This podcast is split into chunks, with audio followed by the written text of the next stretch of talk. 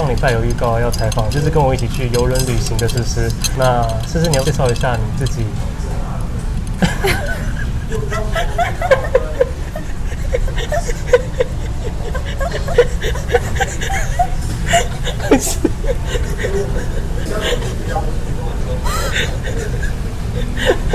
还是不要。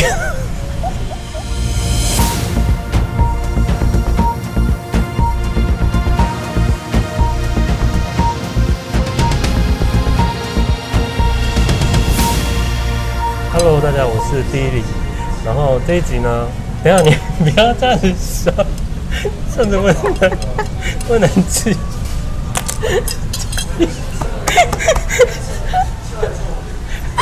不是，我们很认真严肃的在讲这件事情，好不好？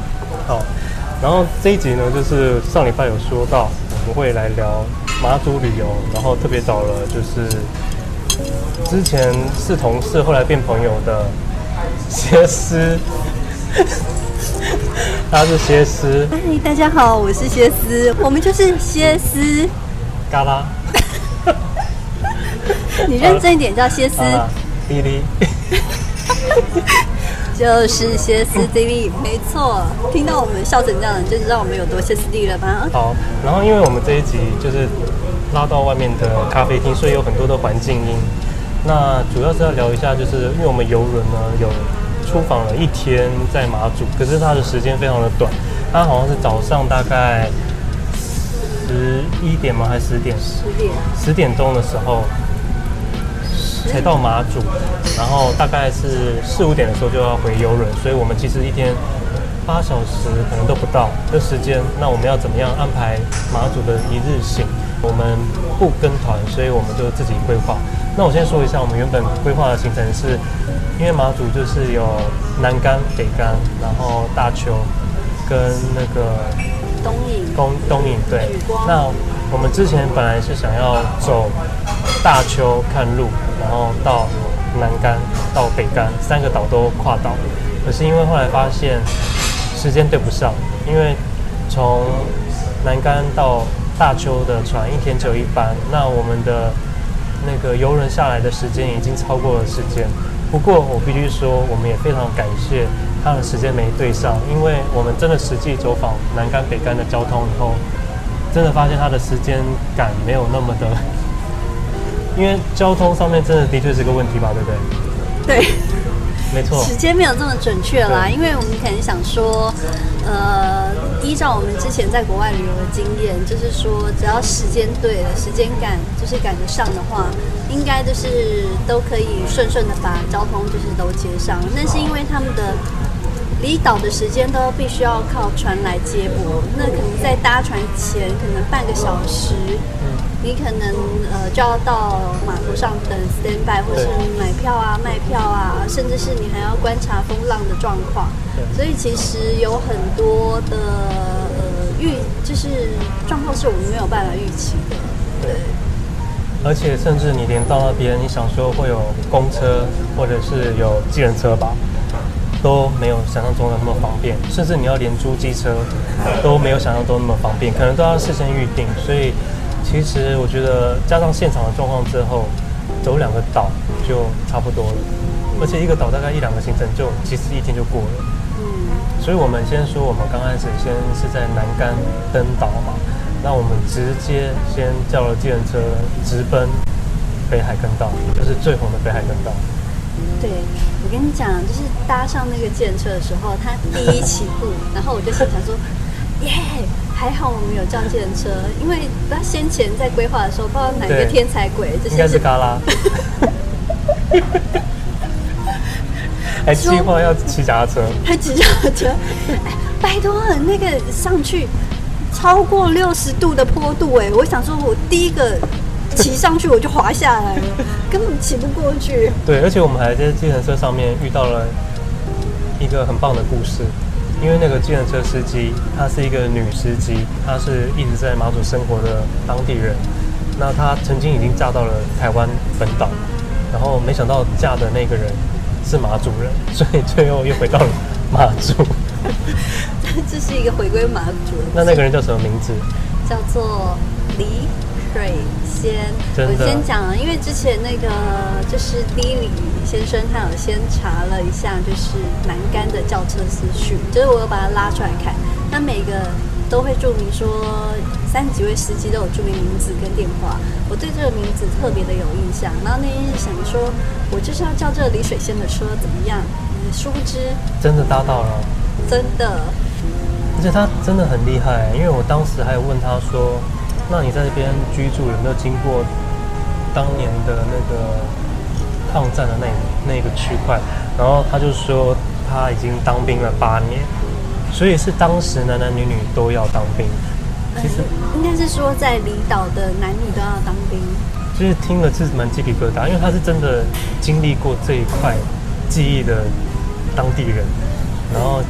载着我们去玩这样子，那好，那我们再把它拉回来，就是我们直接到了那个呃北海坑道，因为北海坑道是我整个马祖最想去的地方，因为它虽然是坑道，跟金门的一个很多坑道都很像，但它就是格外的幽静，照片上看起来很幽静，所以我就很想要去，而且它还可以自己泛舟，对不对？嗯。那我们有吗？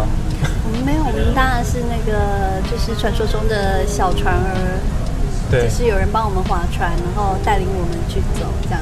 因为他现场在划的过程，他会讲一些当时那个坑洞的故事，嗯，所以我们就可以听到说，哦，原来这个坑道其实是白做了，因为船根本开不进来。应该是说，就是这个坑道，就如果我是当时就是。凿这些坑道的国军弟兄们，我应该最后就是花了这么多力气，然后挖出来这坑道啊！如果说没有任何用处的话，我真的会气死哎、欸！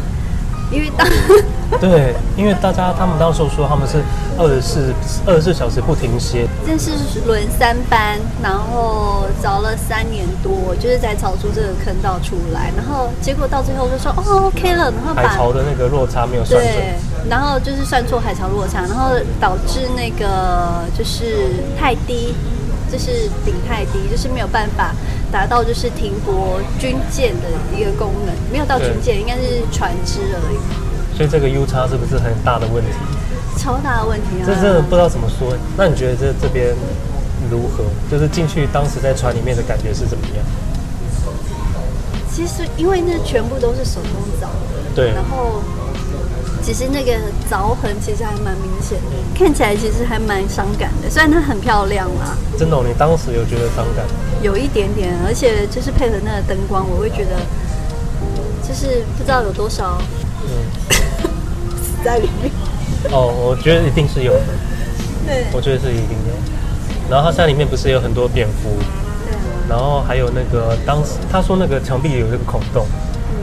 那那个孔洞好像是为了说要准备要埋炸弹线还是什么，对不对？呃、对不对？你记不记得？呃、应该是说他，呃，他们找找找找找找到某一个程度的时候，就觉得说这面墙壁就是可以把它炸掉，或者是怎么样，就是会先找出一个小洞，然后埋炸药进去炸掉之后，有人再去把它挖掉，挖掉，挖。所以有看到那个孔洞的话，就是原本预定要炸掉的地方。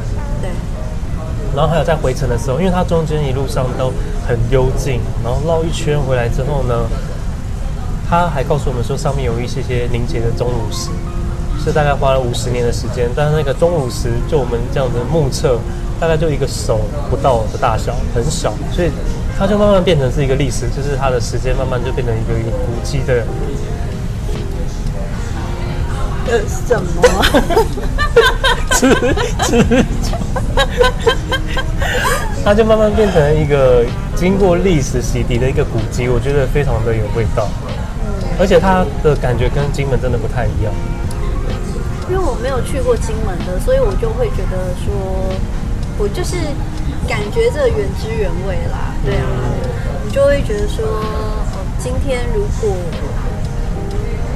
他的幸运是说，他一方面是他的不幸，也是他的幸运，因为他的不，他的幸运就是因为他，他就是算准了，所以他里面没有当时太多真的战争的痕迹在里面，这是他的幸运。他的，但是他的不幸点是在这里，他牺牲了那么多人的岁月，却换来一个现在我们的 旅游胜地，观光观光。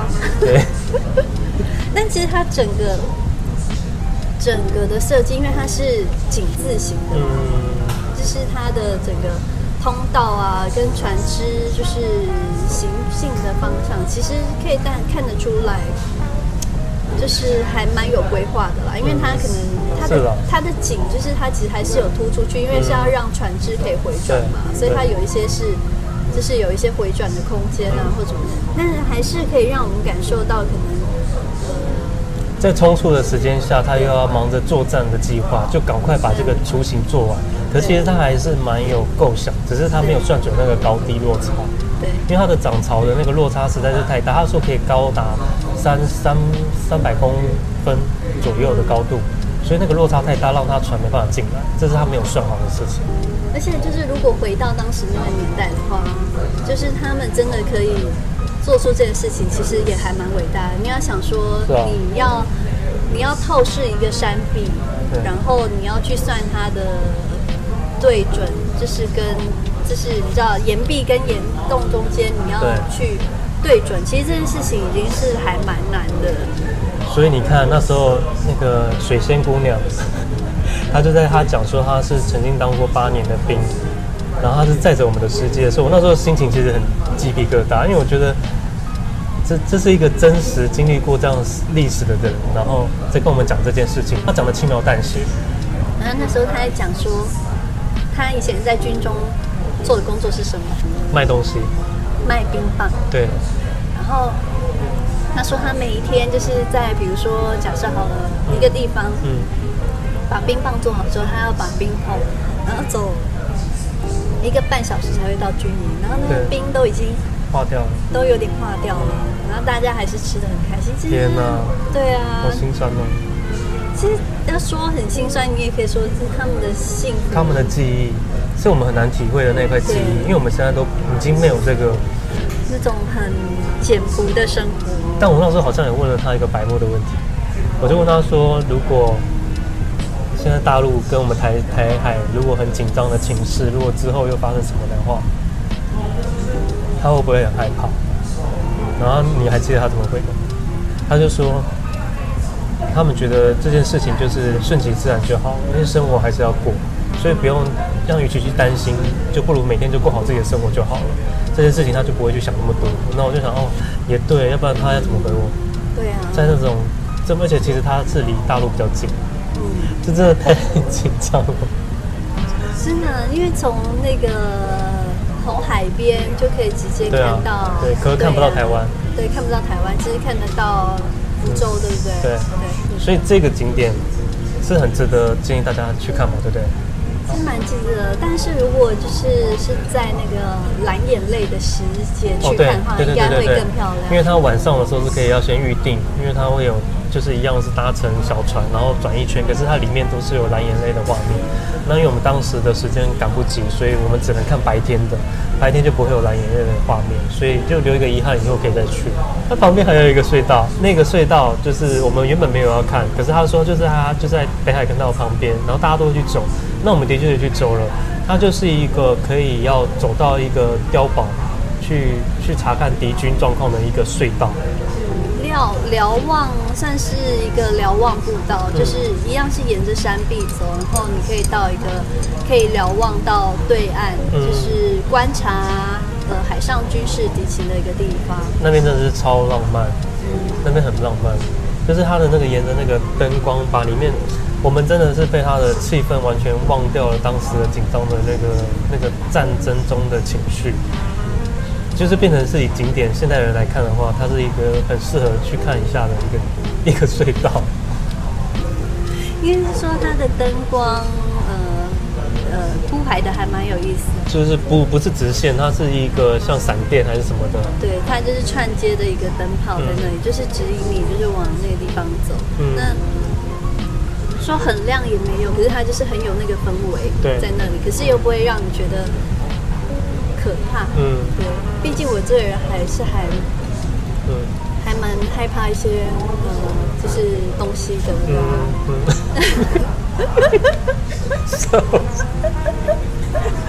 虽然我口语说好啊好啊去啊，但是我内心还是会很怕，就是里面有很多。我知道，因为你国外都不看那个埃及古物嘛。对对对对，嗯，我怕里面太拥挤。嗯，对，就是对。那反正就走走走，就是到了差点的时候，你就会发现。有光在你的前面，就是有海跟光在你的前面，嗯，你就慢慢的顺着那个光往前走的时候，你会发现那个走到未来了。嗯，对，走到未来，一个很浪漫的未来。你就走到一个他们一个观察对军军机的地方，然后墙壁上还有标注说什么船舰是代表什么？那是手绘的，对对，很酷。对，手绘的就是。他是画了船只，说这个是渔民，然后如果是画什么的烟囱的形状，就代表这个是军舰。然后就要回报还是什么之类的，他都有写在旁边。我觉得那个还蛮特别的。嗯，我也觉得蛮特别的。然后跟你望海出去的那个样子，就是那是以前，比如说看那么多海，但是不会特别走到一个跟军事相关的地方。对啊。对，就是我觉得这这个体验是特别的，嗯，因为毕竟就是我不用当兵嘛，嗯，就是。我不会感受到这种军事的对紧张跟厉害，是对。好，那我们接下来要往下一个步道走，就是八八坑道。那八八坑道我们想要去看的原因，是因为它是跟酒厂马祖的酒厂有结合，所以他在坑道里面就是放了很多一大瓮一大瓮的酿酒的那个那个瓮，那就会形成一个很特殊的景象。那你觉得这个坑道如何？其实之前我第一次看这这个坑道的时候，是某一期，应该是二零一一年，就是二十周年 L 杂志的有一个台湾走透透的计划。当时我们有在里面取景，就是拍了那个酒瓮。因为当时我会觉得那些酒瓮很漂亮，很特别。嗯、对。哦，所以他在那边拍的吗？他在那边拍的、啊。哦，我知道。所以那时候我对这个画面其实是还记忆蛮深刻的。那现场看你觉得怎么样？就是真的要那个。我我觉得啦，我觉得它真的是有点短。嗯，对。它是有点太短了，它大概走一百步不到就到到底了。可是它一在门口就可以闻到非常非常非常浓的酒的味道。这个很特别，潮湿，对，也有潮湿，然后酒，然后还有一些发酵，还有那种坑洞里面的味道，就很混杂。就是对我的想象，就像你讲的，就是如果说它是太更长、更远，然后的那种更壮阔的话，可能会让人家觉得说更震撼。可是因为它真的太短，因为走到后面说，哎，就这样咯，然后。就没了，对，是有点可惜，它太短了。但是因为水仙姑娘有说到，以前有游客在那边不小心为了拍照去靠近那个酒酿，结果导致酒酿整缸爆裂，然后他不但受伤以外，他之后还被求偿了那个那个整个酒的对近百万的费用，所以非常恐怖。我到那时候完全不敢去靠近那个酒缸，我也不敢，因为它真的感觉很危险。可是它真的很大一缸哎，是不是比我们还大？是不是跟人，就可能我记得跟我们差不多高的一个高度，就后面有比较大的，前面有比较小的，对不对？有有比较大的在上面，然后门口是比较小的，就是供人家拍照，里面的都很大缸。我是觉得好像可以去感受一下，但是它的确没有想象中来的那么震撼，是真的。但是它的酒香是真的蛮香的，蛮特别的，就是你怎么会是在那个里面，就是坑道里面会闻到酒的味道，是很特别的一件事情。好。然后再来，我们上车之后呢，就是他有载我们到一个点，就是啊、呃，就是旁边是那个酒厂，马祖酒厂，有一个很大的瓷器的酒瓶的形状，大家可以去那边拍照。这一站可以完全跳过，赶快去搭船。真的？用跑的。而且那个我真的不懂台湾的审美观。我我也真的不懂。我们走过去就说哦，OK，两个两个射手座就说好，可以上车了。他不知道有没有觉得我们怎么那么快？赚我们的钱很好赚的。没有啊，而且他还说你们拍好照了吗？然后我们就说，嗯，有拍了，有拍了，有拍了。我们就其实我们连拍都不想拍，因为他真的，我们不是走这个路线，所以他那个很刻意的就会跳过。你还要补充这个什么？但就是真的，如果建议就是要到南竿的话，嗯，就是一定要，要么就开车，要么就搭车。电车，对。对，我觉得就算是骑，我自己觉得啊，就算是骑机车，我觉得还也还是蛮危险，因为它的坡道真的蛮上上下下的，上上下下的，还真的还差距还蛮大的。对。好，那我们接下来我们这个南竿的部分我们就结束了它的行程，然后我们就搭船前往了北竿。那北竿我们只有一个目目的跟一间餐厅，因为我们要在那边用餐。那我们当然是直奔现在就是最红，应该是说整个马祖最红，那甚至应该比北海坑道还要红的芹壁，因为它真的非常的漂亮，它被号称为是台湾的地中海。那我看照片的确是这样，现场它真的很漂亮，很特别啊，因为它很浪漫，是那种比较大大块的石头，就很特别，它不是那种一般的红砖瓦，嗯，所以在在台湾或者在其他的岛，我是没有看过。这样的建筑风格，所以我那时候现场看的时候，尤其它旁边都是一片大海洋，所以非常的漂亮在这边。然后它就是呃沿着山壁而建的一个村落啦，应该这样讲。然后可以、每间房子其实它都可以面海，然后看得到海，就是拥抱。但它整个前面的海实际上像是一个海湾一样，然后就是要沿着小山路而行，就是爬阶梯往上，就是。越往上走，你就是当然可以眺望的海景就是越大，跟那些，其实它还蛮特别。但是不是非常热？蛮热的。我们当时去是九月嘛，对不对？九月还是非常非常的热，走几步路就感觉人整个快要融化。就非常的想要立刻的冲回我们的游轮，心里就一直跟他讲说，还好我们没有三个跳岛，我们要三个跳岛，我们真的会热到发疯。因为我跟你讲，就是我这个人有点疯，就是我到了那个从南竿到北竿的时候，我还跟那个 Dilly 讲说。哎，我告诉你，那个其实北干还是有其他的船，就是可以到大邱岛。我们要不要冲一冲一回？有，的确我也很心动，因为我也是有点疯。还好我们真的因为游轮救了我们，所以他的时间没办法达达成那个船的那个时间，反而救了我们。那反正我们还是有冷静下来啊，不然的话是因为我们这么疯的性格，就是可能就是会会累死自己，真的。对，对，而且可能赶不上船。对对对。然后我们到那个秦壁这边，最重要的是找了一间餐厅，是歇斯，怎么叫？我不习惯叫歇斯，直接叫斯就好了。哦，是歇斯找的一间餐厅，它叫做秦卧，它的卧是三点水，北卧的卧，对，北卧的卧。然后这间餐厅，我只能说非常的厉害。有多厉害？这么厉害。他真的很厉害，因为他餐点，因为他那边你就是先预定了一个是那个老酒披萨嘛，对不对？嗯。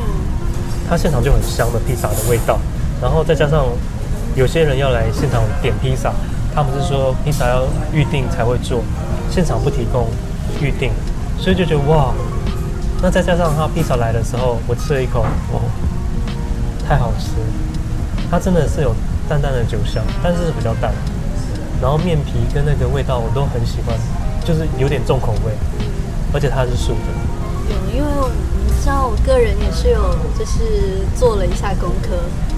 超赞，而且它的它的那个窗前面是看到海的，所以在那边用餐我觉得真的很棒。而且他当场给我们留的一个位置，就是在靠窗边的两个位置，而且是面对大海。对对，对，是我觉得最想要坐的位置就是那里。这真是算幸运。那还有就是他的店员，每个店员都是 super star，每个店员都是，是卷卷头，对，都有。女生也是啊，柜台的女生也是啊，都很有个性，就又美又帅，然后又都有风格。也对了，讲话也比较缓慢，不会像我们这么快。嗯，让我们就觉得很契合那边浪漫的风格，很慢步调这样子。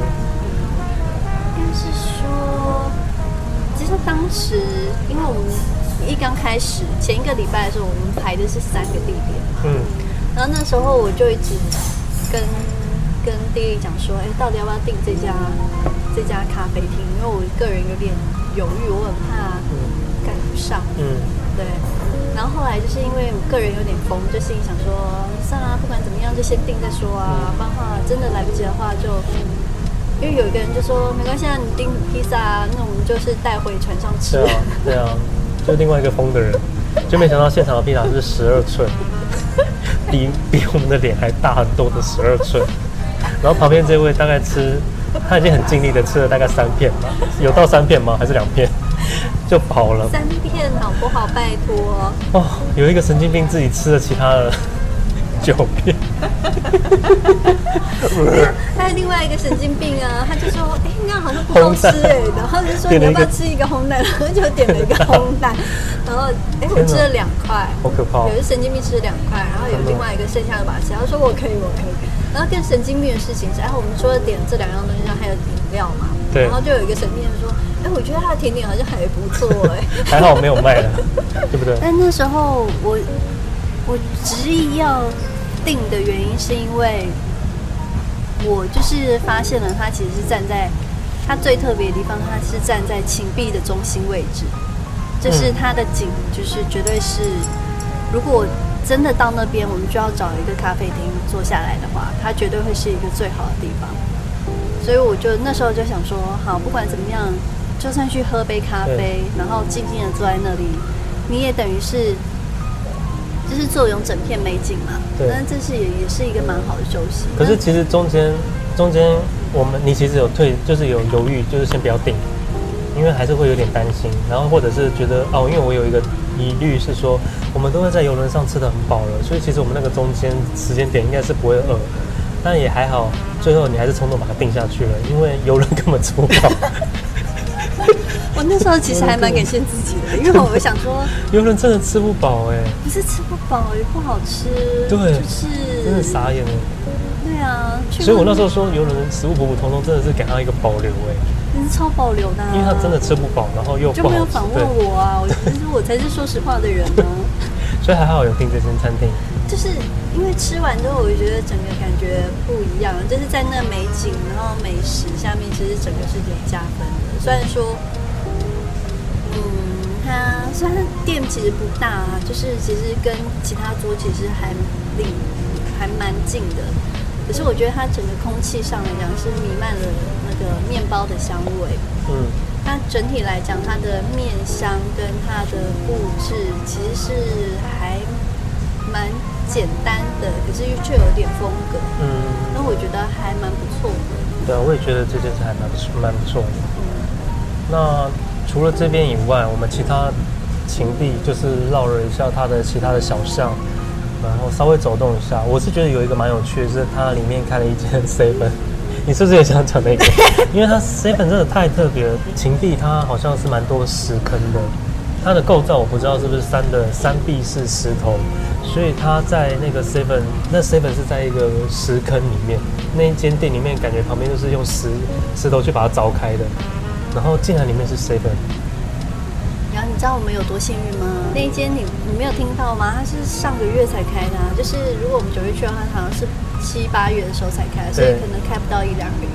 很厉害。但是一个新的店在那里，而且哇，那间 seven 开救赎，它就是一个上帝的救赎。因为很热，然后那边冷气很多店都不开冷气，那间冷气冷到翻。嗯。但我有一个疑虑是，旁边都是在卖那种杂货店的店面，他们未来该何去何从？对，有有一些会有一波的淘汰了。嗯，但我觉得我还我还蛮喜欢在那个秦壁山壁上乱走，虽然说有点热，可是可以感受到，呃，因为那一区感觉起来好像只剩下少数的人家，然后大部分应该是那叫做民宿之类的。嗯。其实应该是这样子，但是还是可以感觉到他们生活的样态，就是比如说有一些走过去的时候，他是在晒衣服啊，然后或者是有一些锅碗瓢盆的样子啊，我觉得那种感觉其实算还蛮好的。虽然它其实是蛮严重的被观光化的，可是我觉得走起来其实是还蛮舒适，然后可以感受到不一样的生活样态。而且其实有一些。像是空屋的地方，我们有走进去看吧，就很特别。你是不是记不记得有一个你很爱的那个墙壁上有一个孔洞，然后那个孔洞可以看到海？那个拍起来真的很像在希腊，虽然我没有去过希腊，但真的不像台湾。那我有拍啊。那个很特别。对，就是。其实它里面有很多那种有，就是真的有一般的村民在那边住，所以他们是真实有人在那边生活，然后跟观光融在一起。很。棒。对，就是就是像你讲的，可能还是有些遗迹啦，因为像我们就是没有说很大胆的，就是每一间商店都走进去看，但是。有一些空屋是它可能是只剩下一面墙壁，就是走进去，它真的就是有人就说，哎，是家徒四壁，嗯、真的家徒四壁，只剩下一扇窗户。对。但是那种感觉是还蛮特别的。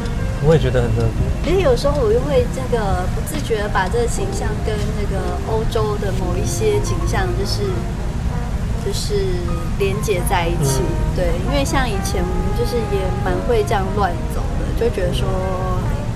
还整体起来就是蛮悠闲惬意的，就是它会让你感觉不是在台湾，嗯，你会觉得置身国外的一种宁静的一个地方。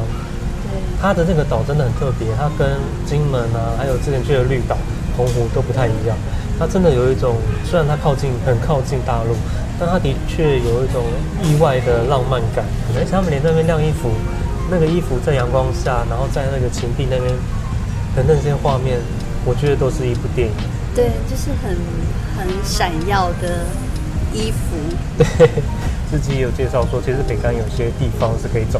他们说北干就是像是中文字的“中”的一个构造，所以它有一个中间的一个道路，然后还有旁边的两侧。那我们只有去了晴地是一边，其中一边，那它还有另外两边，我们都还没有去。那可能之后有时间也可以再去看看。对啊，而且但是再提醒说一下，千万不要想要在那边骑单车哦。就是一定要叫车或是坐车，那最好的话就是要先找好车号。哦，对，尤其北干。嗯，北干。北干几乎没有计程车，有，可是我们都搭不到，所以我们是搭白牌车。对，白牌车。算白牌。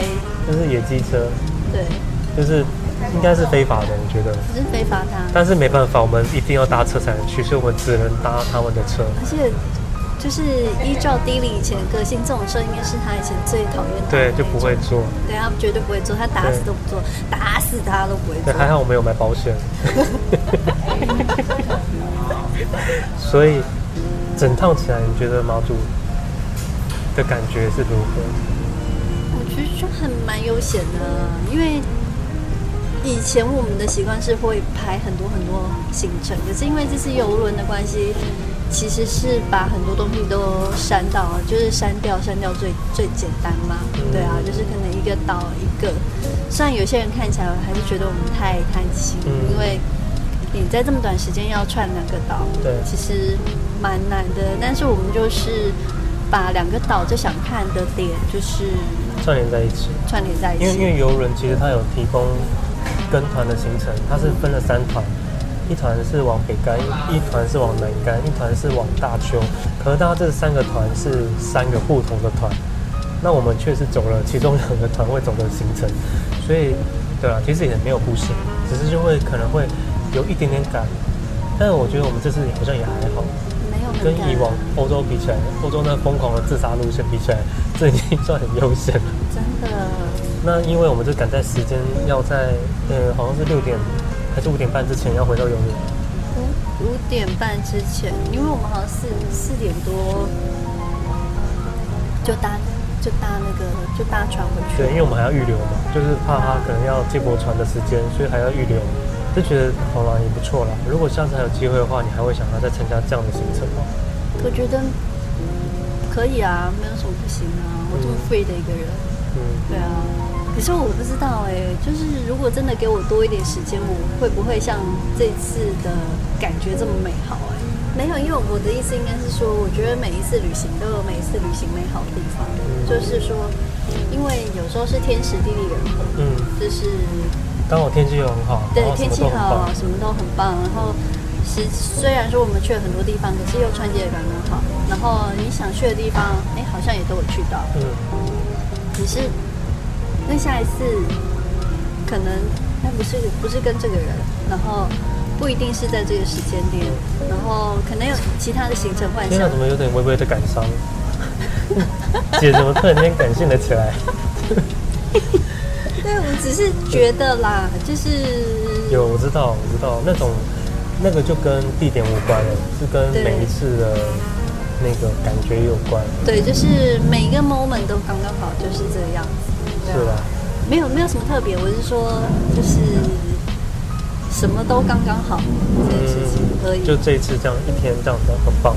对，因为可能呃时间太多了，你会想太想很多。这就是旅游啊，旅游就是你永远都是不无法预知。就像我们怎么会知道，就是在一个很棒的景点下，哎，就算是我们这样子出去，还是会吵架。其实这个就是你很难预知啊，因为你每一次的那个都是不一样的。可是这就是整趟起来就是旅游啊，而且你怎么知道我会在我最期待的俄罗斯被抢？